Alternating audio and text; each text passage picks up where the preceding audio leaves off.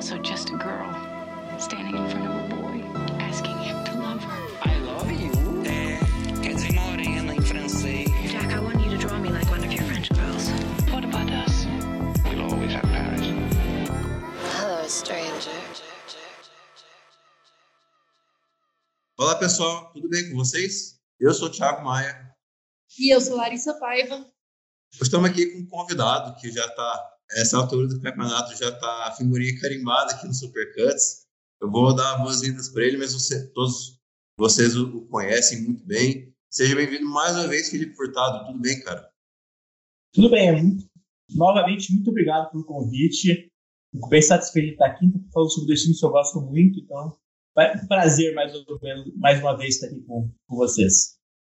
Não, é, hoje, para vocês que já leram aí o, o, título do episódio, hoje vamos, vamos falar Videodrome e a Mosca, dois filmes essenciais aí na carreira do David Cronenberg.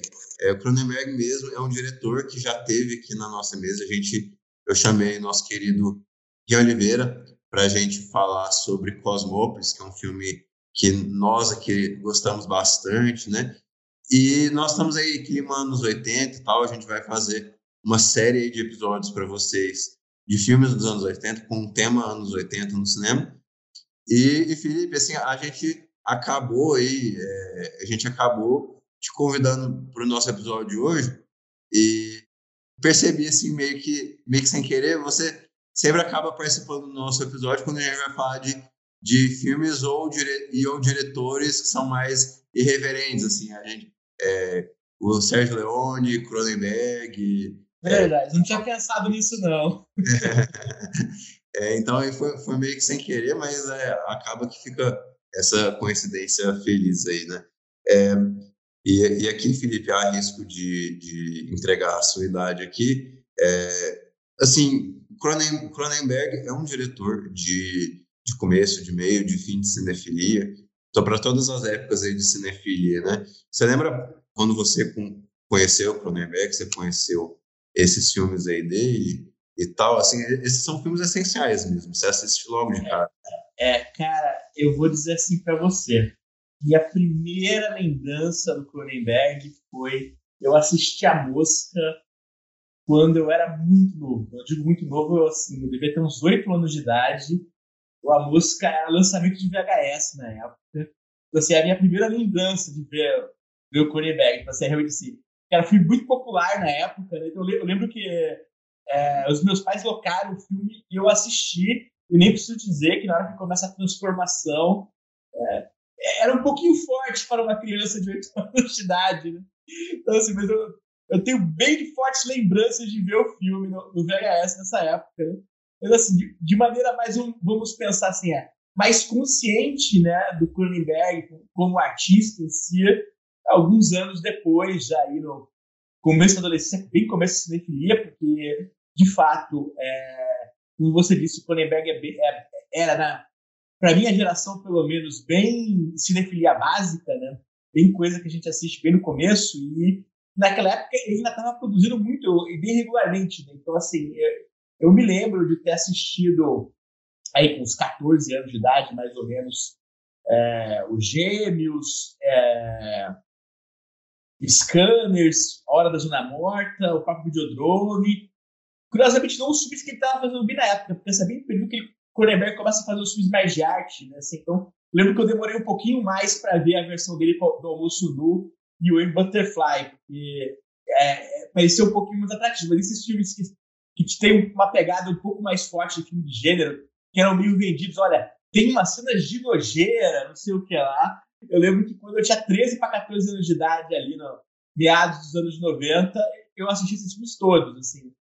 É, diria que eu provavelmente não entendi metade do que eles estavam fazendo, mas que, que a atração pelo gore ali já é, atraiu adolescentes fã de filme de terror, com certeza esses filmes todos marcaram. E eu me lembro muito especificamente de ver o The Brood, né, que é um pouquinho anterior, 79, porque o The Brood tem a, tem a cena que o, é, tem as crianças assassinas do filme, né, que são produzidas pela, pela mente da Samantha Egger.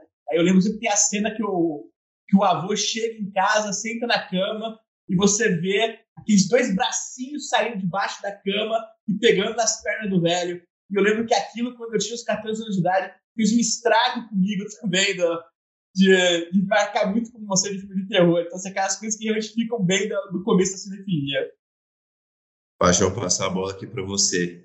É, o Cronenberg é esse diretor aí que muito associado com terror e tal, com um certo gore, um certo, uma certa coisa mais, é, que nem o Felipe falou, nojenta, por assim dizer, né? É, apesar de, claro, que ele também tem filmes é, de outros perfis, tem filmes artísticos, tem filmes de, de vários perfis, né? É, Para você, assim, tem algo que te atrai nesse cinema dele mais cabreiro, vou colocar assim? Eu acho que o Cronenberg ele trabalha muito bem com a curiosidade humana, assim, diante de situações extremas.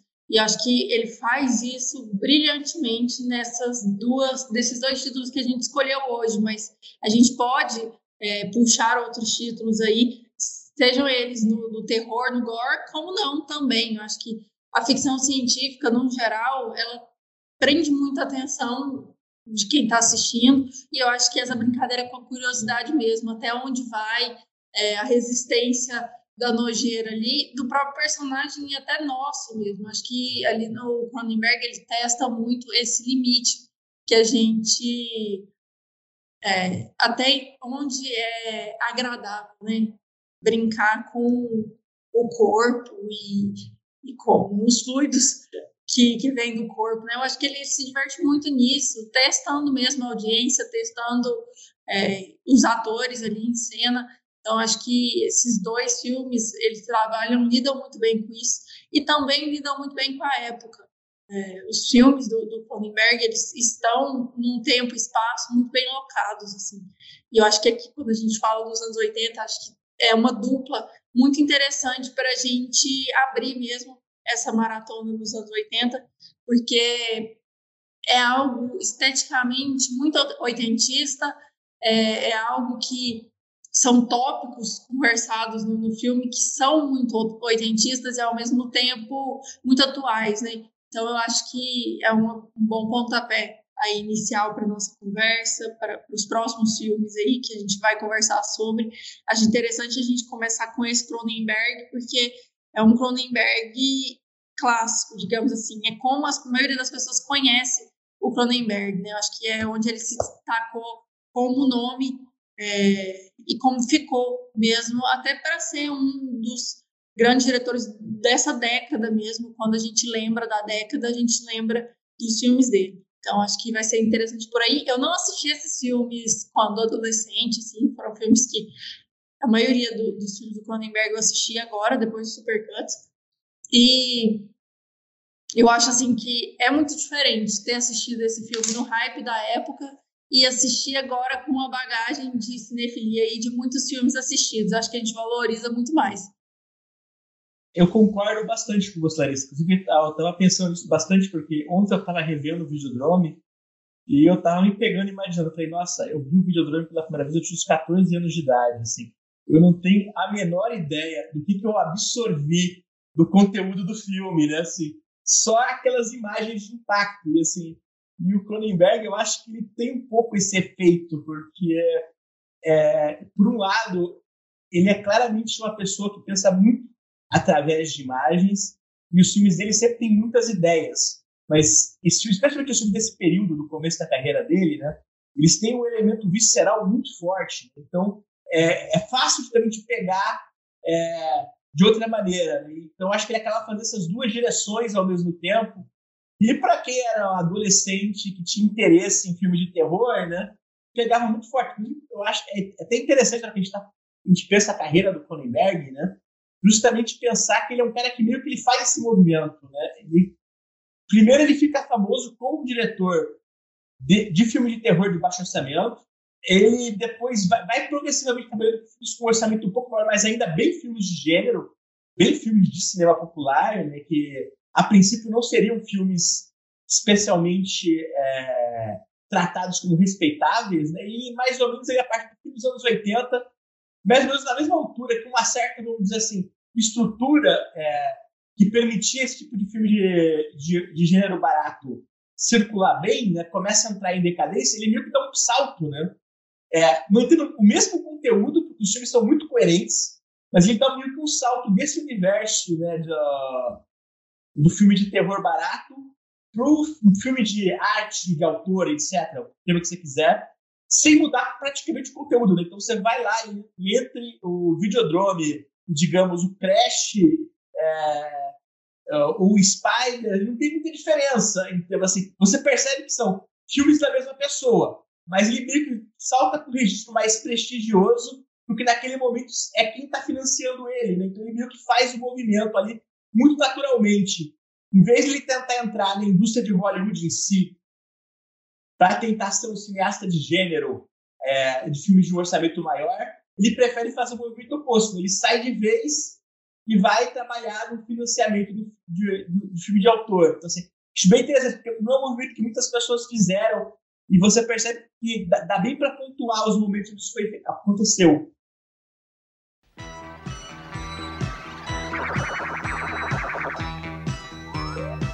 Max Wren is a victim. I woke up with a headache. He has been exposed to Videodrome. I've been hallucinating for a while, ever since. What? Since I first saw Videodrome. Eu vou ler aqui a sinopse de Videodrome para a gente já partir para pro, os do, nossos dois assuntos aí de hoje e o cinema do Cronenberg em, em particular. Então, o Videodrome, né, conta a história de Max Wren, personagem interpretado pelo James Woods, dono de uma pequena emissora de televisão a cabo, capta imagens de pessoas torturadas e mortas. Logo, ele descobre que a transmissão se chama Videodrome. É gerado em Pittsburgh e é muito mais um mórbido show. Trata-se de um experimento que usa a televisão para alterar permanentemente as percep percepções das pessoas, causando sérios danos no cérebro, né? E eu acho que vocês dois aí, antes da gente falar do filme, acabaram tocando num ponto que para mim é muito é, é, muito símbolo do que significa esse cinema do, do Cronenberg, né? Como, como é, é esse diretor assim que beleza, ele abraça o gore e o terror uma coisa mais é, mais desafiadora no sentido estético assim para a galera, mas tem muito tem muito essa época, né? Assim é o, o, o que se, o que era esse cinema assim de, de, de gênero barato que acaba que acaba tomando um certo conhecimento assim da cinefilia, a cinefilia meio que mergulha por por alguns é, diretores desse perfil, né? E eu concordo com o que você disse aí, Felipe, né? Que ó, na minha na minha opinião, assim, o Cronenberg ele tem sempre algo a mais, né? Ele tem sempre algo além do que somente assim um, um, um talento para chocar a, a, audiência, né? E Videodrome para mim é, parece um desses filmes que que realmente é produto do seu tempo, evidentemente, assim que você pensa em anos 80 e pensa no, no momento político, geopolítico, assim, é, você pensa ali, sei lá, é, de cabeça, eu lembro do, do é, The Wall, do Pink Floyd, eu lembro de, de outros trabalhos aí meio artísticos que tinham essa pegada, assim, de, de coisa, é, uma pegada política é, descarada e tal, mas, mas, assim, o Cronenberg, ele tem esse olhar um pouco mais atento, né, às relações das pessoas e, o, e, e quem se envolve nessa, nessa trama sombria, né? Não é, não é, propriamente o tema político pela política, né? Então,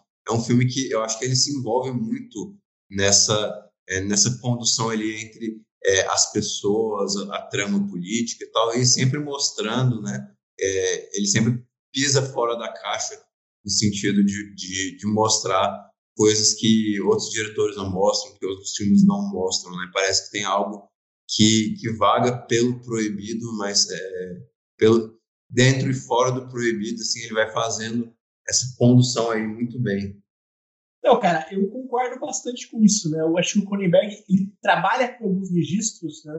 Que são muito particulares, assim. É, você vai ver, principalmente aqui no Videodrome em si, eu acho que ele é um filme que faz algumas coisas bem interessantes nesse sentido, porque ele, ao mesmo tempo, ele é um filme que é bastante crítico à mídia em si, né? A televisão, mas acho que nem só a televisão, ele facilmente você transfere a alegoria dele para outras coisas, até tipo, para algo como rede social, que não existia na época, né? Inclusive, é uma coisa bem curiosa, né? Ele é um filme que tem o termo download sendo usado, que é um termo que basicamente ninguém utilizava em 1983. A palavra já existia, mas era completamente fora do, do jargão popular, porque computador não era algo ainda muito comum. Mas ao mesmo tempo que ele faz isso, né, a relação que ele tem com as imagens violentas do Videodrome, ela é muito ambígua, né? Porque ao mesmo tempo ele trata a ideia daquele, daquele sistema de televisão como algo que, tá, que vai ser usado de forma negativa no mundo, mas a relação em si com as imagens violentas, ela existe sempre numa chave que você não tem muita certeza da onde o filme em si se insere nela. A começar pela decisão do Cronenberg de que as imagens do programa Videodrome não são muito diferentes das imagens que o próprio filme produz, né? Assim, o filme em si produz imagens violentas, imagens grotescas, que não estão limitadas àquela telinha, né? Assim, então, ao mesmo tempo que ele olha um pouco com suspeita, né? Para a ideia que o do James Woods tem, né, o Max, de que tem que colocar a coisa mais escrota possível na, na televisão, porque é isso que vende, né? Que é bem a, que é a lógica do executivo picareta que quer justificar qualquer sensacionalismo, né? Isso tá lá no filme. O próprio filme, ele age como assim, olha, essas imagens, elas têm um certo fascínio, elas têm um certo impacto, e, e elas podem ter um certo poder, e ele, Cronenberg, tem essa relação com aquilo, né? Assim, você percebe que ele é fascinado pelas possibilidades que ele tem nesse sentido. O Videodrome, na hora que você pensa a carreira do Cronenberg como um todo, ele é um filme que está localizado num ponto muito específico da carreira do Cronenberg. O Cronenberg, naquele ponto, tinha feito quatro longas comerciais no Canadá, de progressivo mais sucesso, mas, assim, o Videodrome é o primeiro filme que ele fez com um pouco mais de grana, de verdade, tinha uma estrutura um pouco maior, ele tinha o James Woods, que era um ator americano, que não era uma estrela, mas que tinha uma certa, um certo status né, ali, é, incomparavelmente maior do que os atores canadenses que ele geralmente trabalhava com. É, e ele trabalhou com uma equipe de técnicos de efeitos especiais, que era é, uma equipe que estava bem ali na, na ponta né, do mercado de efeitos práticos da época. Então, assim, o filme vai lá e fala assim, não, nós vamos trabalhar com todas essas imagens violentas e todas essas construções ali, essa transformação dessa, dessa ideia da nova carne, do, do corpo-máquina, né?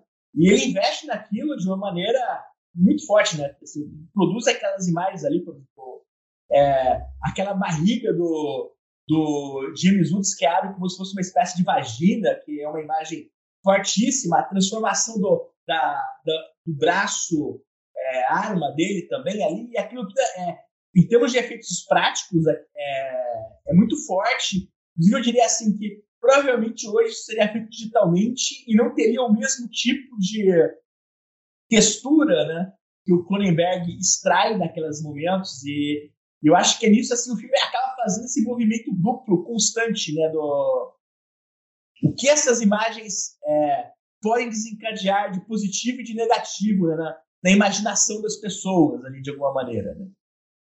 E nisso também eu acho que tem uma coisa assim, o filme tem realmente muitas coisas que são muito é, do começo dos anos 80, né? A começar pelo fato de que tudo gira em torno meio que de uma ideia de reprodução do videocassete, né? Que parece assim, ao mesmo tempo que é um filme que você consegue imaginar boa parte das ideias dele adaptadas completamente para o contemporâneo, né? A tecnologia em si que ele usa é aquela tecnologia completamente é, agora presa àquele período, eu acho que para nós, né, em 2022, isso até cria um efeito muito fascinante, porque você vê aquelas imagens que são extremamente datadas e ao mesmo tempo você imagina como é, aquele personagem, por exemplo, que ao mesmo tempo é viciado nas imagens e, e produtor delas, é algo que a gente consegue associar, por exemplo, a, a, a, ao usuário de rede social e coisas do gênero. Então, acho que o filme faz esses movimentos constantes, assim. Tem algumas coisas ali, por exemplo, aquela, aquele momento genial que você descobre que o teórico lá, que ele é obcecado por, tá morto, mas tá vivo nas fitas, por exemplo, que é uma ideia que eu acho que ainda tem uma certa recorrência forte para nós hoje, né? que é a ideia do, do homem que permanece vi, vivo é, através de uma série de vídeos, né?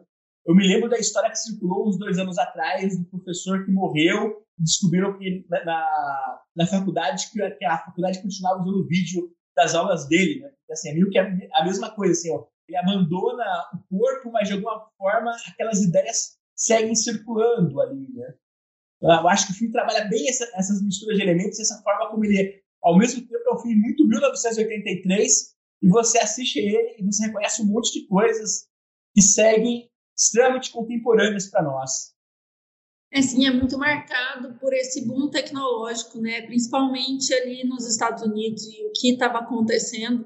Eu acho que é, como a gente vê hoje a internet, redes sociais, assim, eles viam isso muito na televisão. E então eu acho que esse medo que hoje a gente tem quando a gente discute, né, sobre a segurança na rede e tudo mais, é, essas discussões elas já existiram há muito tempo atrás, é, quando nossos pais tiveram contato com outras tecnologias assim diariamente na vida deles, porque uma coisa é você ver a televisão na praça da cidade uma vez quando tem um jogo, né? E outra é você ter a televisão ligada na sua casa o dia inteiro. E então é o que a gente tem hoje, com o comparativo com o celular ali, né, a internet na palma da mão. Então eu acho que essa abertura de mundo, o Cronenberg ele trabalha muito isso em todos os filmes assim, esse olhar para um mundo quase saindo da caverna de Platão ali. É, existe um mundo paralelo ao que a gente tem, é quase que falando de Matrix mesmo. Acho que Cronenberg ele começa a, a tratar com esses é, tópicos que a gente foi ver sendo desenvolvidos ali a partir dos anos 90 mais, né? E, enfim, hoje a gente tem é, o metaverso aí se tornando real. Então, eu acho que essa, esse, esse diálogo muito com essa matrix, com essa realidade paralela, ele é muito presente em todos os filmes, até nos mais recentes, como Cosmópolis, Mapa para as Estrelas. Acho que ele foi ficando mais sarcástico com o tempo, assim é, sarcástico até com as próprias produções que ele, ele produziu, ele viu o impacto que isso teve na cultura pop, e aí ele fica mais sarcástico com, com as próprias obras, e aí deu no que deu nos últimos filmes. É, então, eu acho assim que essa noção de realidade e brincar com a realidade é, é um tema muito maior que às vezes as pessoas nem discutem, elas ficam tão focadas na parte do Gore mesmo, do Cronenberg, que elas esquecem que o Gore ali está só para ilustrar que o ser humano ele é muito frágil a esses é, a essas mudanças, a esses monstros, sendo eles reais ou não. Então, assim, o ser humano, quando corpo e mente, é algo muito frágil. E essa fragilidade também trabalha na filmografia toda. Assim. A gente pode falar de Crash, a fragilidade homem-máquina, né? A gente pode falar dessa fragilidade também é, no método perigoso, da, da, fragilidade da mente, né? Da, da, vulnerabilidade da mente. E aí a gente continua, o próprio mapa para as estrelas, que eu já, já citei aqui, é, e por aí vai. Assim, acho que essa fragilidade se mostra quando ele a, a, a barriga ali é exposta, sabe? Acho que nessas cenas aquele corpo doente em A Mosca depois, né? aquele corpo fraco, né, assim, e, e, doente pela própria criação, pela própria tecnologia também, porque foi um, uma tentativa, né, de, de ultrapassar ali o universo e as leis naturais. Acho que essa questão das leis naturais também se aplicam muito nesse início de carreira do, Cronenberg, porque acho que é algo muito juvenil também é, nosso, de jovens, adultos e tudo mais, a gente tem esse caráter mais desafiador no que a gente faz, se propõe a fazer. Então, esse desafio dele com a realidade, eu acho que também está claro ali nos primeiros filmes. E acho que deu muito certo, sabe? O Cronenberg é um diretor que eu acho que ele conseguiu construir uma carreira muito sólida e, e uma filmografia assim onde um, um título puxa o outro uma apresentação muito sempre muito boa né assim, e uma recepção também interessante e eu acho que o diretor que com o tempo esse olhar que a gente tem hoje meio cult assim perdão pelo termo aí aos ouvintes é, mas eu acho que é porque são diretores que eles não se perderam no, no tempo. Assim. É um filme que você vai assistir Videodrome hoje, vira pauta de redação no Enem, sabe? E eu não tô nem falando assim, é um filme que necessário, precisamos falar sobre os problemas da tecnologia. Não é sobre isso, não, é sobre construção mesmo. Esse é um filme fechadinho, esse é um filme que faz sentido. O que você está vendo faz sentido com a história que está sendo contada ali. E é engraçado a gente falar disso, né? Porque, ah, beleza, faz sentido hum, a barriga se abrir ali e faz sentido esse renascimento, né? esse nascimento mesmo de um ser ali de dentro dele, saindo esse ser ali de dentro dele. Então, eu acho que é, esses questionamentos, a partir do momento que eles saem do filme, é, vai fazendo mais sentido e a gente acaba gostando muito mais. É, eu concordo bastante com isso. Assim, eu acho que essa ideia do corpo doente, do corpo em transformação, né, ela é uma ideia que transpassa todos os filmes. Né? Eu acho que o Videodrome é bem feliz nisso, na maneira que ele casa isso com a ideia da tecnologia, né? Mas assim, é, é, o Cronenberg, ele, ele, especialmente nesse começo da carreira dele, ele é muito atraído pela ideia da, dos efeitos da ciência, né, vamos dizer assim, no corpo humano, né, da máquina. Assim, ele retorna isso muitas vezes, assim. Tava lá no, no The Brood, é, tava no Scanner, está aí, tá de uma maneira diferente no, na Hora da Zona Morta, que eu não sei se você chegou a assistir, que é outro que ele fez o mesmo do Videodrome. Tá ali no, muito claramente na Mosca, né? Tá no, no Gêmeos, assim, realmente é uma ideia muito recorrente e você tá, e você tá sempre né? O corpo, de alguma forma, está sendo transformado. E eu acho que ali no Videodrome ele teve essa primeira possibilidade de que, assim, isso deixa de ser uma teoria e ele pode expor isso de imagem de forma mais forte, justamente porque ele tem ali um, uma equipe muito expressiva, acostumada a trabalhar com aquilo, né? Assim, são várias maquetes, várias ideias visuais que vão ganhando força do, daquele corpo, de de corpos em decomposição, de corpos em transformação. Né? O personagem do James Woods, desde basicamente o começo do filme, ele passa o filme inteiro nesse processo de se tornar alguma coisa. Né? E ele mesmo não sabe bem o que é. Né? Eu acho que o filme faz isso bem, faz com força. É, e você falou mais, mais cedo de mais algumas outras coisas que eu fiquei lembrando, assim. Você mencionou Matrix, por exemplo, né? É, eu lembro que quando o Matrix foi lançado, Muita gente falou do Cronenberg na época. Foi uma referência muito mencionada do Cronenberg e do Videodrome especificamente. Inclusive porque o Cronenberg estava na época lançando o Existence, que é o filme dele mais parecido com o Videodrome. É, e foi lançado mais ou menos na mesma época. Então, assim, você percebe como que as ideias elas seguem é, de alguma maneira é, reverberando né, ali.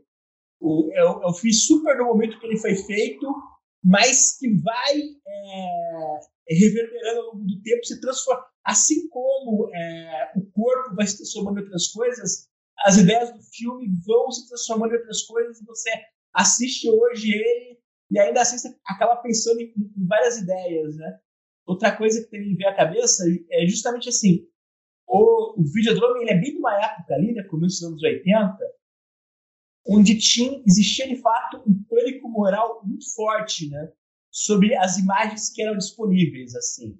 Isso é uma coisa, assim, eu era muito moleque, mas não me lembro bem de discussões sobre o assunto, especialmente sobre filme de terror, sobre a ideia de que certas, certos tipos de imagens de violência é, que haviam se tornado progressivamente comum é, no cinema a partir ali, de meados dos anos 70, é, o que se deveria fazer com elas ou não. Isso, isso é, o filme está, acho que, muito inserido nisso, né? E, novamente, o filme nisso eu acho que ele tem uma ambivalência muito fascinante. E é, ele reconhece as possibilidades negativas daquilo, mas ele não julga. Tipo, o filme não tem nenhum julgamento sobre o fascínio da personagem da Deborah Harry com é, um dor, por exemplo. É um dado que é apresentado, assim, não, essa personagem ela é fascinada por aquilo. E, assim, isso não é para o filme nem algo positivo, nem algo necessariamente negativo, né? Simplesmente é algo que é. E, de certa forma, a relação que o filme vai construindo com essas imagens é, pesadas, elas passam um pouco por isso, assim. Como se é muito menos uma questão do, do conteúdo dessas imagens e mais a maneira como essas imagens são canalizadas, né? Nesse ponto, vamos dizer assim, a diferença entre o Cronenberg, artista que está fazendo esses filmes, e a corporação que só quer se aproveitar delas. Inclusive, inclusive nisso eu acho sensacional que o vilão real do filme, né? Era, é aquele executivo mais careta possível, mais é, Aquele sujeito naquele ternozinho ali, que parece completamente inofensivo, mas ele é o cara que está construindo toda aquela coisa e que está canalizando aquelas imagens para o uso sinistro que ele dá para elas. Eu sei da sua opinião do filme, eu sei da opinião de Larissa, né? É, eu, eu, eu, confesso que para mim é para mim o Videodrome vai, vai acabar sendo dos melhores filmes aí da década para mim quando a gente for eventualmente fazer essa lista é, aqui da, da cine. Quando, quando o Pedro pedir a lista, certamente o Videodrome é o filme que eu vou colocar nela. Isso pode ter certeza. Não, é exato, né? E eu, eu gosto muito, assim, é, eu, eu, eu acho que eu, eu não, não quero necessariamente repetir o que vocês disseram, né? Mas eu, eu gosto muito como, como assim, ao, ao longo do filme todo, né? Parece que o Cronenberg, ele, ele outros diretores fazem isso, mas eu, eu não lembro de, eu acho difícil lembrar de, de, de, um diretor que tenha feito tão bem essa questão do apreço pela imagem, é, mas ao mesmo tempo esse é, esse desgosto, esse nojo pela imagem, essa rejeição pela imagem né, e o que ela, o que ela gera, né? É, é, tá, tá muito nesse personagem do James Woods que, que ele, ele é um cara, é, um empreende, empreendedor, empresário que, que quer levar coisa diferente para todo mundo e tal, assim, mas é, é algo, é como se o Cronenberg, assim, eventualmente ele fez um filme, Um Método Perigoso, que é com o Viggo é, Mortensen é, e a Keira Knightley, né? é um filme aí do, do, Freud, fez em 2011, né? Mas é, parece que o, o Cronenberg entende muito é, so, so, sobre assim, o, homens brincando com fogo e, e o que isso significa é, cinematograficamente aqui no Videodrome, né? Quando, quando o homem é, o, e, e como quando você não tem poder sobre aquilo que você que é exibido, aquilo que é quanto ele acha que ele tem poder sobre a situação, enquanto ele acha que ele está só é, dando uma pitada ali de, de, de, de caos na vida alheia, né? Tá tudo certo, né? Mas e, eventualmente, assim, tem consequências que ele não imaginava, né? E, e tem um interesse uma, amoroso. Tem uma cena disso que eu acho fascinante, que é a cena que ele tá com a Deborah Harry, né? E ela se queima com a ponta do cigarro. Porque a hora que você percebe, ela gosta daquilo, ela tem prazer naquilo, aquilo parece sério. Para ele é meio que uma brincadeira, né? Assim, é, a perversão é uma coisa ali que ele gosta de falar, gosta de dizer, mas você percebe que na hora que, a coisa fica séria, né, é, ele tem aquela reação. Peraí, o que você está fazendo? Né? Tipo, você percebe assim, aquela coisa, o quanto que tem no discurso do, daquele cara que gosta de falar, não, não, mas é, é, eu acho isso incrível, os caras tem, tem que fazer mesmo, tem que ser subversivo. E quando que na, na experiência prática, né, quer dar aquela recolhida. É, e, e, começa a ficar tudo cheio de dedos. Assim, eu, eu, acho aquele momento que é uma cena bem curta, bem simples, mas assim, é, diz muito sobre o personagem. E o filme como um todo, eu acho que ele tem uma estrutura muito fascinante nesse sentido, porque é, ele ao mesmo tempo, ele é uma história de paranoia do investigador que vai entrando na própria história que está sendo investigado, mas assim, ele faz é, o filme meio que vai virando um videodrome, né? Ele meio que vai fazendo um processo onde a realidade dele vai ficando ela também doente e as imagens junto? E assim, é um filme que ele vai desgarçando a narrativa, né? À medida que ele avança, ele começa bem coerente, bem claro, bem direto, em sentidos que parecem bem compreensivos, inclusive no, no que é crítico e que não é. E à medida que ele vai avançando, ele vai ficando mais sensorial, mais experimental e, e, e, mais ambíguo, né? Assim, você vai entrando naquilo junto com o personagem do James Woods e assim, é a, a, ideia da realidade deixa de ser algo tão claro. Eu acho que o filme o Cronenberg faz isso muito bem no, no Judrone.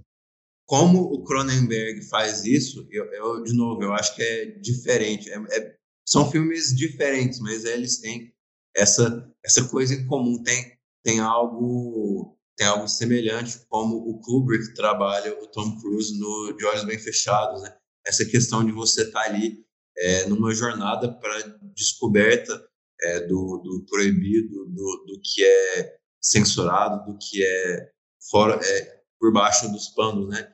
É, a diferença é que o, o Tom Cruise ele, ele, tem um interesse, é, um interesse assim é, velado por aquilo que está debaixo dos panos e o, e o James Woods ele acha que ele conhece o que tá debaixo dos panos, ele vê que não conhece, né?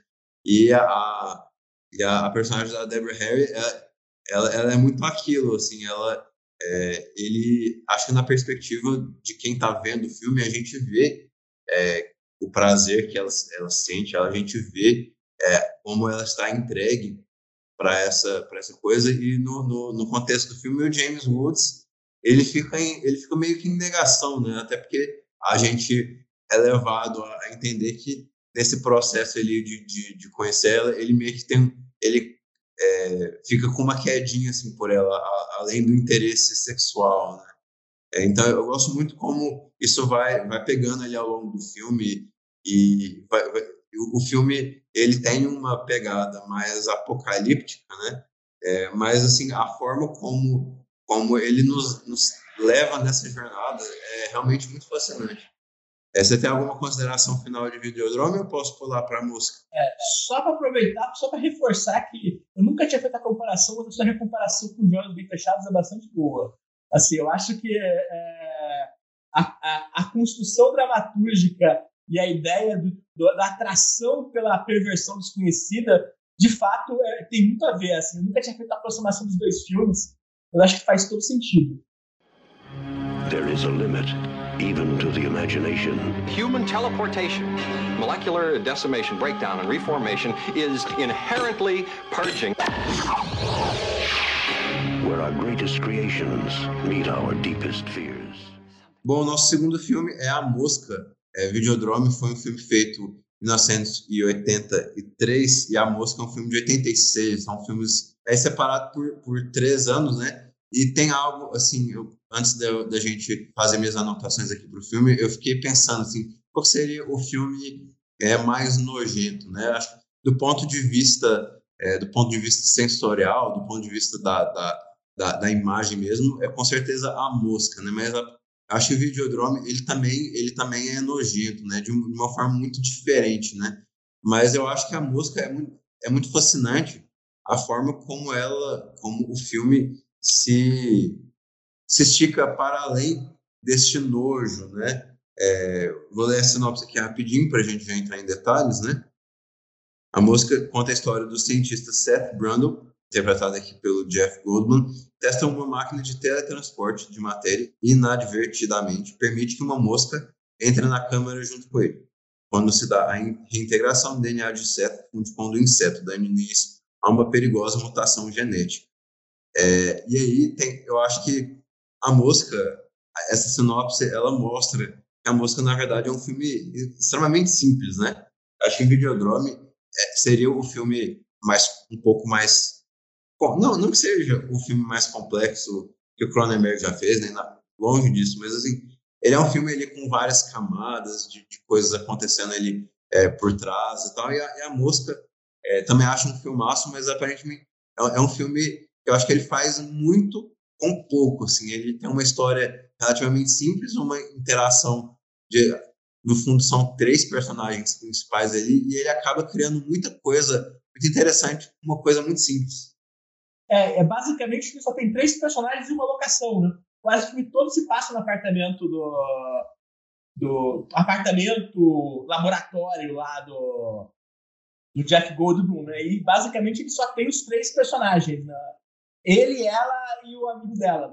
É basicamente isso que existe ali, né? O outro, inclusive porque assim, o filme ele tem isso, né? Que o, a, a foi o filme do Cronenberg que fez mais sucesso na carreira dele. De longe, o filme dele que fez mais sucesso à época, né? Tanto é que, inclusive, ganhou o Oscar de efeitos especiais, que geralmente os filmes do Cronenberg são muito obscuros para essas coisas, apesar de que realmente os efeitos do filme são muito fora de série, né?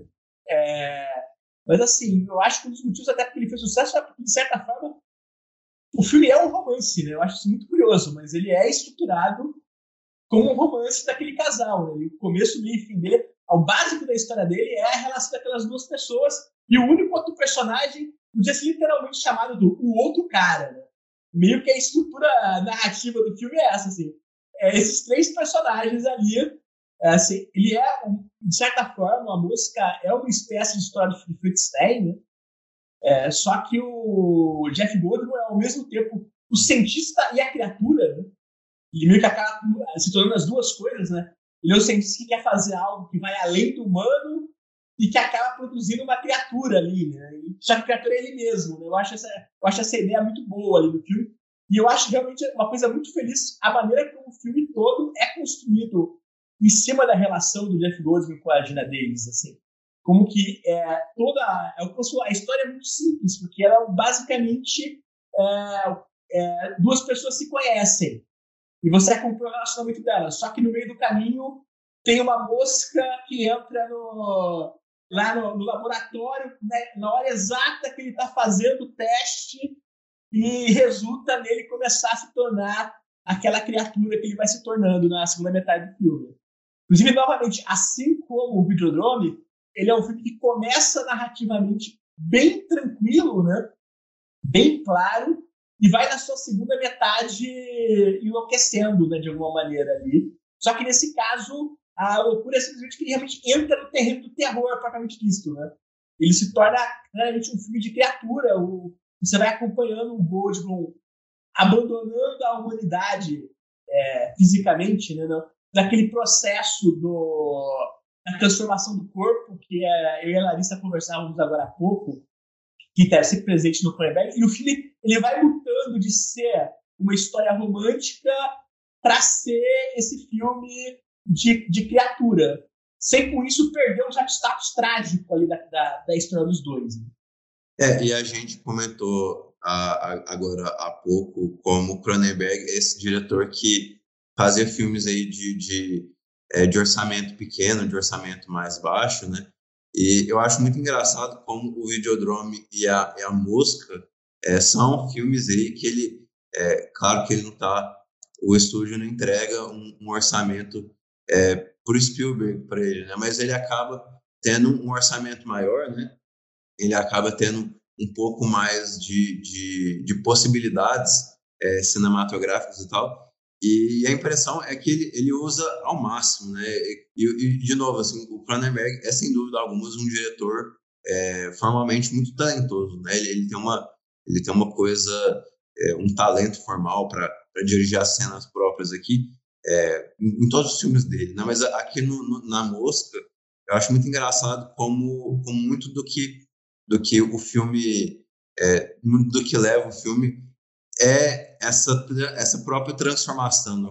como, assim, o, os efeitos da época e tal, parecem ser realmente é, um, um exemplo do seu filho do seu tempo, né, produtos de, do seu tempo, né, e a música a gente vê assim um, um cinema é, um cinema que entra numa num território meio meio que novo mesmo, assim, é, não estou dizendo que a música inventa esses efeitos especiais e tal, mas assim, da forma como eles são usados na música e tal, a gente tem essa sensação de ver algo que talvez não tenha sido feito antes. Né? A gente tem a sensação de aquilo é toda uma descoberta das possibilidades do cinema, né? das, das, possibilidades de um, de um certo é, valor de produção, de um certo orçamento nas mãos de um diretor que é, normalmente não teria acesso a isso. Né? E ele usa isso ao máximo mesmo. Não, sim, com certeza. Assim, a música, na verdade, é o único filme do Cronenberg que é um filme de estúdio, de fato. Né? É, é a única vez que ele realmente trabalhou com financiamento do estúdio americano. Inclusive, é, é, é fácil esquecer, mas a música, teoricamente, é um remake né? do filme de 58. Na verdade, os dois filmes não têm muito a ver um com o outro, além da ideia principal do Homem se transformando em mosca. Mas, assim, em tese, em 1986, se você for ver as, as críticas originais do filme da época, todas elas relembram que era mais um remake de efeitos especiais sendo feito naquele momento, assim, ele certamente está inserido nisso, né? Só que aí o Cronenberg tira disso realmente é, algumas coisas muito preciosas, assim, eu acho que esse período dos anos 80, ele assim, é um grande momento dos efeitos especiais analógicos, né? das possibilidades dos especialistas de maquiagem, maquete, realmente conseguir construir imagens que normalmente não são. Você não imaginaria que dava de representar daquela maneira, né? É, e ali, alguns anos depois, você vai começar a ter os efeitos digitais que acabam puxando para uma outra direção, porque aí você pode fazer qualquer coisa. Então, é, muda um pouco a nossa relação com, com aquilo que você está vendo. Mas ali não. Você sabia que tinha. Tipo, para você chegar na criatura lá que o Jeff Goldblum vai se transformando, você tem uma noção muito grande como espectador que é, foi preciso um trabalho muito pesado para você criar aquelas imagens. Assim. Hoje em dia as pessoas imaginam que, ah, não, não, o cara mandou para um laboratório lá em algum canto do mundo e os caras no computador desenharam a criatura, qualquer um faz. Mas naquela época isso era realmente algo muito difícil. Então, assim, eu acho que esse trabalho ele fica muito exposto na tela e eu acho que esse trabalho acaba fazendo é parte do impacto que a gente tem com isso. Né? Eu me lembro sempre nessas horas, né, de uma entrevista com o Hitchcock, né? O Hitchcock conta sobre fazer os pássaros. E a única maneira dos pássaros poder ser feito é ele pedia os especialistas em efeitos especiais o que era para acontecer. Ele jamais perguntava, dá para vocês fazerem isso? Porque ele falava, ele, o Hitchcock falava isso. Se eu parasse para perguntar se dá para fazer, eles vão dizer para mim que não dá, né? Eu vejo o filme como uma moça que parece que é um filme meio que tomado pela mesma ideia, assim. Não, você tem uma visão. Você vai fazer o Jeff Goldblum virar aquela mosca gigante. E você, você vai chegar nos técnicos de maquiagem feitos especiais e falar assim: não, é isso aqui, ó. Olha aqui os desenhos que a gente fez. Vocês vão chegar nisso. E de alguma maneira os caras quebraram a cabeça até conseguirem produzir aquilo. Né? Então, eu acho que esse trabalho fica muito exposto. É algo físico ali né, na, na imagem. E isso eu acho que tem um certo impacto na nossa apreciação do filme. Você sente isso muito ali na experiência de ver o filme. Até porque isso é filme sobre a transformação. Né? Isso é parte do tema do filme. Né? Então acho que isso tudo fica muito forte ali para nós. Cara, com certeza, né? É, é, parte demais da experiência de você ver ali é, e passo a passo, né? Tipo, o, o filme, ele, ele aparentemente não, é, é não economiza na, nada nessa, tipo assim, a estágio A1, a estágio A2, né? Até chegar num estágio, sei lá, A7, B1, tipo assim, quando ele realmente viraria mosca, né? O filme, o filme é muito comprometido em mostrar aí etapa por etapa e a gente acompanhando, ele vai, vai vendo é, uma mudancinha, uma outra mudancinha. É, é, acho que é um, um comprometimento muito bacana, né? E, e eu lembro, quando você falando assim, a questão do formato, eu lembro Peter Jackson, eu acho, se não me engano, né? Ele falando, ah, porque é, quando, na época que lançou o Hobbit, né? Ah, não, porque hoje com, com o digital e com não sei o quê. Mas hoje, assim, com, com o digital, a, as possibilidades são, são é, infinitas, não sei o quê. E, e, os filmes do Hobbit, eles, eles não têm nenhum senso, assim, de, de drama e tal. A gente não sente absolutamente nada com os filmes do Hobbit. E eu, eu não falo isso sei lá, pegar no pé do Peter Jackson, nem nada do. Não, mas eu acho que é uma comparação boa, porque se você comparar é, o, os primeiros filmes dos Anéis, onde tem um misto do, dessa base digital com algumas coisas mais práticas, com o Hobbit, você percebe que em uma década você entrou de tal maneira na fantasia que aquela imaginação acaba perdendo é, o próprio sentido, né? Na hora que você pode fazer tudo, ao mesmo tempo, esse tudo não, não tem o mesmo fascínio do que é, aquilo que você percebe que é, para o artista que está fazendo é, foi um sofrimento chegar naquilo. Eu acho que tem um pouco isso assim. O fascínio é maior quando assim. Hoje em dia é óbvio, você consegue digitalmente construir um, um homem mosca, se é isso que você quer. Quão bom vai ficar? Com, não sei, mas até tipo aqueles filmes do Sci-Fi Channel, se eles quiserem, eles fazem o efeito básico você tem. Mas isso não quer dizer necessariamente criar o fascínio, né? Ali no o Butterfly, ele é uma criatura fascinante, assim. A imagem dele é muito impactante. Você meio que é tomado por aquilo. E claro, aí também entra outras questões. O fato de que o Cronenberg, de fato, dá aquela, aquela relação daqueles personagens um peso dramático real, que dá um, um peso de tragédia para a situação toda, que eu, alguns filmes de efeitos especiais não teriam. Isso também Claro, tem peso ali. Assim. A atuação do Goldblum, que é muito boa, o filme todo. Das primeiras cenas ali, como o, o nerd é, é, meio passivo-agressivo nas relações com ela, até as últimas cenas de transformação, assim, o Goldblum tem um trabalho muito específico no filme todo, que eu acho que ajuda a ancorar um pouco essas ideias ali. É, mas eu, eu acho que sim, certamente o fascínio ele passa um pouco por essa esse peso maior que a criatura ali tem. Né? É, inclusive, eu, é, de novo, assim, a gente os diretores hoje em dia que usam do digital, que usam mais o digital, né? É, eu acho que os que a gente gosta mais, assim, parece que continuam sendo esses diretores que, que se digladiam mais para fazer aquelas imagens ali. Eu penso mesmo assim na, nas irmãs Wachowski ali, tipo, como elas fazem uma coisa como, como Speed Race, como elas fazem esse último Matrix, e tem, e tem algo é, legitimamente assim é, original em algumas da, da, das filmagens dela, da, da, ah. da decupagem delas, assim, né? E como, e como isso se diferencia muito nesse cinema é. ultra genérico que a gente vê hoje. É, porque eu acho que hoje em dia você criou aquela ideia, né? De que o laboratório de efeitos especiais resolve tudo. É, eu sempre me lembro, quando eu estava na faculdade, no começo dos anos 2000, tinha um rapaz que estudava comigo, estava ali do começo do digital. Né? Assim, na época, na FAP, a gente ainda trabalhava com película, inclusive, para algumas coisas, assim, né? Estava no começo digital. E eu lembro que a lógica dele era sempre isso. Ah, preocupa não.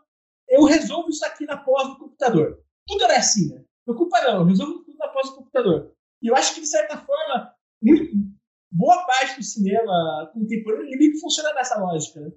Tudo dá para resolver depois. Só que quando tudo dá para resolver depois, você acaba perdendo alguma coisa, né? Aí você compara, por exemplo, o Homem-Aranha do Sanheim, que tem muito efeito digital, não é que não tenha, tem um monte, mas que hoje também tem cenários que são cenários.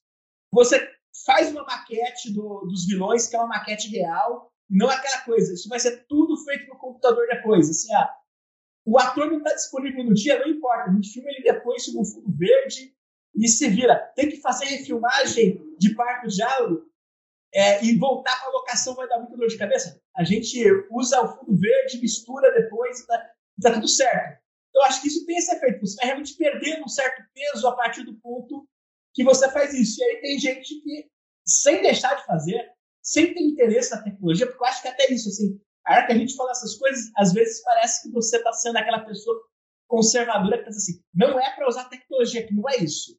A questão é essa, mas assim, existe o uso preguiçoso, e o uso preguiçoso, por vezes, ele dilui os, os, as ideias ali.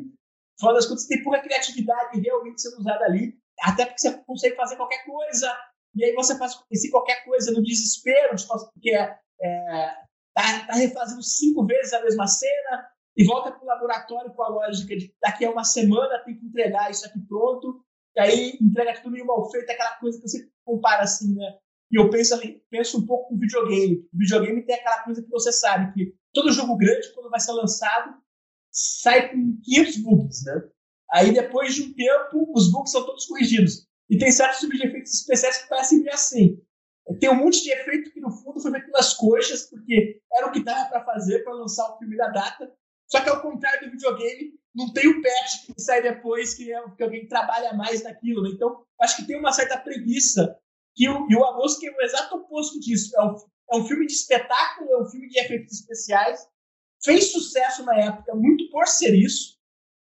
E é certamente o filme do Cronenberg que fez mais sucesso com o grande público né, o lançamento. Eu acho que tem muito a ver com os efeitos especiais serem muito expressivos. Assim, olha, vocês vão ver um homem virar uma mosca. Assim, que estava no material de divulgação do filme, né? Era uma das promessas. Assim, e isso geralmente isso gera bastante fascínio. O filme, o filme teve muito impacto na época. Assim, é, eu vou contar uma coisa que a maior parte das pessoas não sabe, mas que eu acho sensacional. Né? Nessa época que a música foi lançada, é a época que a Marvel estava tentando fazer filmes pela primeira vez. O Stan Lee tinha ideia de que ia vender os direitos das propriedades para a Marvel do, da Marvel para pequenos estúdios fazer filme. Nessa época, os grandes estúdios não tinham interesse em filme de super-herói, né? E uma das coisas que as pessoas não sabem é o Homem-Aranha foi vendido para Canon, né? Que é o estúdio do Chuck Norris, do Charles Bronson, né? E lá por 87, a Canon estava desenvolvendo o filme do Homem-Aranha. E qual que foi a ideia genial que os caras da Canon tiveram sobre o filme do Homem-Aranha? Ele vai virar uma aranha. E é evidente que a ideia de que ele vai virar uma aranha é porque eles tinham assistido A Mosca e concluído que o Homem-Aranha era um ótimo, é, uma ótima propriedade né, para você transformar no, na nossa versão da mosca. Assim, o cara vai ser picado por uma aranha radioativa e ele vai, aos poucos do filme, se transformar numa, numa aranha. Né? Então você percebe como, como a mosca teve impacto na época. Né? como que as coisas mudam com o passar do tempo. Né? Naquela época tipo, era isso, tipo assim, ninguém levava, é, ligava pro super-herói da Marvel. Então, é, o estúdio pequeno comprou gente e pensou assim, nossa, a gente pode transformar esse é, o Homem-Aranha no nosso a mosca. Assim, eu acho muito engraçado essas histórias que você conhece elas. Essa história é engraçada demais. É, eu realmente, realmente, assim, o Hollywood mudou tanto, né? E eu, eu vejo muito como é um filme de terror que ele não necessariamente assusta você ali com, é, com um susto, uma coisa, mas é mais uma coisa que, que te apavora no, no contexto assim da você fica ali em desespero, né? O homem ele perdendo aquela humanidade dele, né? Mais uma coisa, é, voltando ao que a gente fala no Videodrome, né? Como ele toca nesse ponto do homem perdendo o seu o poder, né? Assim, o homem ele acha que ele tem um certo poder é, a, a, respeito de alguma coisa, na verdade ele não tem, né? Quando a mosca entra, é, entra na coisa, ele fode todo toda a programação dele, né? Fode com tudo, todo o esquema e tal. Assim, ele é alguém que, ah, eu, eu, eu, eu posso entrar e, e posso testar o, o meu comigo e não vai dar em nada, né? Assim, então, é, a forma como ele cai desse cavalo, né? Tem, é muito é muito peculiar e o, o Cronenberg ele tem esse esse gosto, né? Vamos encerrando a música. Você tem alguma coisa para complementar, Felipe? Não, eu acho que mais ou menos a gente cobriu assim é, os principais. O que eu ia falar ia ser só repetir, repetir aquilo que você está dizendo. Então acho que beleza. E não, eu, eu ia te perguntar, você tem desses dois assim, você tem algum algum favorito ou você gosta bastante dos dois e tal? Eu, eu adoro os dois, mas eu gosto mais do Videodrome. Mas assim, é. Mas, é, mas, eu gosto muitíssimo dos dois filmes, assim. Sem dúvida nenhuma, assim, acho os dois incríveis. São dois é. meus favoritos. Não, eu, eu gosto demais desses dois também. É, a Mosca, é, a Mosca, assim, como um filme de terror, como um filme é, super amedrontador, assim, eu acho brilhante, eu acho maravilhoso. Eu acho que o Videodrome então, é um pouquinho melhor mesmo, assim, é, tá numa categoria meio, é, meio única, sim, mas, é, cara, eu... O Videodrome é um filme mais radical, né? O Amos, eu acho que uma das coisas que ele tem é ele é, junto do, do, do Marcas da Violência, os dois filmes do Cronenberg mais bem narrados, vamos assim dizer. São filmes que melhor funcionam uma, uma lógica bem da, da ideia do filme de gênero. Assim. Realmente, como histórias bem contadas, eles são provavelmente os filmes do Cronenberg mais redondos. O, o A Mosca foi elogiado sob essa ótica na época, porque você tinha muita ideia do Cronenberg era um cara que tinha grandes ideias, grandes imagens, mas que não tinha muito interesse em contar uma história, o que, não é, que tem uma certa verdade. Nunca foi o foco dele. Eu acho que eu, é, e o A Mosca, de fato, até por estar trabalhando num sistema de estúdio maior, tudo mais, ele é um filme que ele mostra assim, não, se eu quiser contar uma história, eu conto. É que geralmente esse não é o meu foco, né? Assim, eu acho que o filme tem um pouco isso, de fato. Então, acho que se diferencia os dois filmes. É, até porque, assim, é, Videodrome pode ser considerado um filme de gênero, talvez, assim, mas ele, ele também ele funciona muito muito além disso, né? Ele, ele é um filme é um filme muito muito denso, né? Muito ele é um filme meio radical em alguns sentidos também, né? Então, então ele, ele também é, ele acaba sendo ele nominalmente seria um filme de terror, assim como a Mosca, né? Mas ele aparenta estar tá fazendo muito mais, assim, que um filme de gênero pura e simplesmente. Ele, ele, ele, é um filme bem, ele é um filme bem classificável, na verdade. Né? É, é e, e, assim, o, o, com o, a gente estava falando com o Carlos é, Primati esses dias assim, e a gente tocou no, no, no Exorcista, né? Como o Exorcista, ele é esse filme de terror clássico, tal, que é, seria aí o, o grande exemplo de um, de, um, de um, grande filme de terror, né? É, mas, ao mesmo tempo, ele é um filme... É, 60%, 70% do filme, ele, ele é drama, né? Ele, aquela coisa é do, dos personagens, da família e tal. É, é, eu, é um filme sobre o mal-estar da família, sobre o padre sem fé, né? coisas que são meio pesadas, não é? Você associa, tipo assim, você se lembra de todas as imagens, as cenas do demônio e tudo mais, mas tem tudo isso atuado no filme, assim. Verdade, isso amplifica o, o exorcista, né? Eu acho que to, to, to, toda essa construção, né, ajuda eventualmente, quando a gente vai para cenas é, ali é, chocantes, né, ajuda a ter aquele impacto emocional maior, né? É, não, mas é isso. Eu, eu acho que a gente falou muito bem do, do, do Cronenberg. Acho que, acho que ninguém vai estar surpreso é, que a gente é, é, é bastante fã dele. É, você tem algum Cronenberg favorito, Felipe? Olha, os meus favoritos são o Videodrome e o The Brood.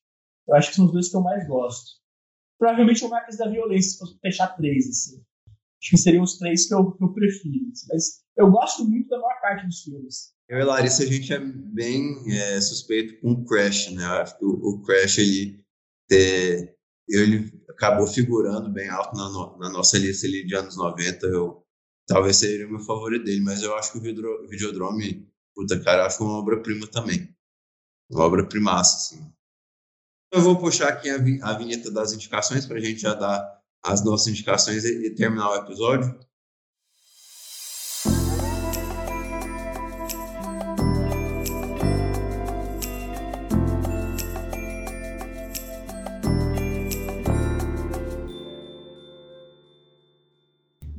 Felipe, você tem alguma coisa para indicar para os nossos ouvintes aí hoje? Manda bala. Então, assim, né, hoje né, eu vou fazer uma indicação que não é como eu costumo fazer às vezes que eu participo do programa, que é Uma Mulher do Espião, que é o filme mais novo do que eu acho Kurosawa, que está em cartaz em cinema aqui em São Paulo. Eu geralmente evito mencionar filme que está em cartaz, que não, não é necessariamente de acesso para todo mundo, mas eu acho que é um filme muito importante, que merece muito ser visto. É, inclusive, para quem conheceu o Raisuke Hamaguchi pelo sucesso do Drive Marcar e do, do Roda do Destino, ele é co-roteirista do filme. É, o filme está em cartaz aqui no Cinesesc, mas eu acho que ele vai circular um pouco e deve estar tá muito em breve chegando no streaming também. Eu acho que é, é, é um filme de. é um romance, é, filme histórico de época com elementos de espionagem ali. É, acho muito interessante sobre as relações do casal e as relações do poder e a mistura do, do país com, com a vida privada. Eu acho que ele fez algumas coisas bem fascinantes e acho que merece muito ser visto e está aqui nos cinemas e espero que dentro em breve esteja de, de mais fácil acesso também para quem não, não puder ver ele aqui no cinema. É, minhas indicações hoje também são, são mais rapidinhas, né? É um diretor que eu, não, é, eu conheci recentemente, mas eu, eu tenho gostado bastante de tudo que eu, que eu, tô, que eu tô vendo dele, assim, né? E eu, eu conheci pela MUBI mesmo, mas eu sei que sei que você também gosta dos filmes dele, Felipe, que é o Felipe Garrel. Eu, eu sempre, quando eu vejo um filme dele, é, às vezes sem querer, eu penso em ti, eu sei que você gosta muito dele, assim, também, né? E, e, e alguns filmes realmente, eu, eu, eu acho que mostram um pouco dessa maestria dele. É, o, Filho Secreto, talvez, seja um, um dos filmes mais é, cultuados dele, estava na MUBI até um, um, tempo atrás aí, e, e saiu, né? É, é, meio fascinante como que funciona o acesso às coisas, né? No meu começo de cinefilia, o Filho Secreto era meio que um filme mitológico que ninguém tinha acesso, porque só existia uma cópia do filme que não passava nunca, né? Como que as coisas funcionam. Você falou que eu gosto muito do Garrel, né? E aproveitando já para fazer um pouco de jabá, aproveitando aqui, né? Um tempo atrás aqui, a, no ano passado, a Versátil lançou um box nos últimos quatro números do Garrel, que eu acho todos muito bons. E nesse box tem 70 minutos do Felipe falando sobre Felipe Garrel. Assim, tem vídeos de 10 minutos sobre cada filme e uma aulinha de meia hora. Né? Então, para quem é, quer mais uma dica do Felipe, já que o Thiago está falando de Felipe Garrel, compre o box da Versátil, os últimos longas. Assim, é muito bom os filmes.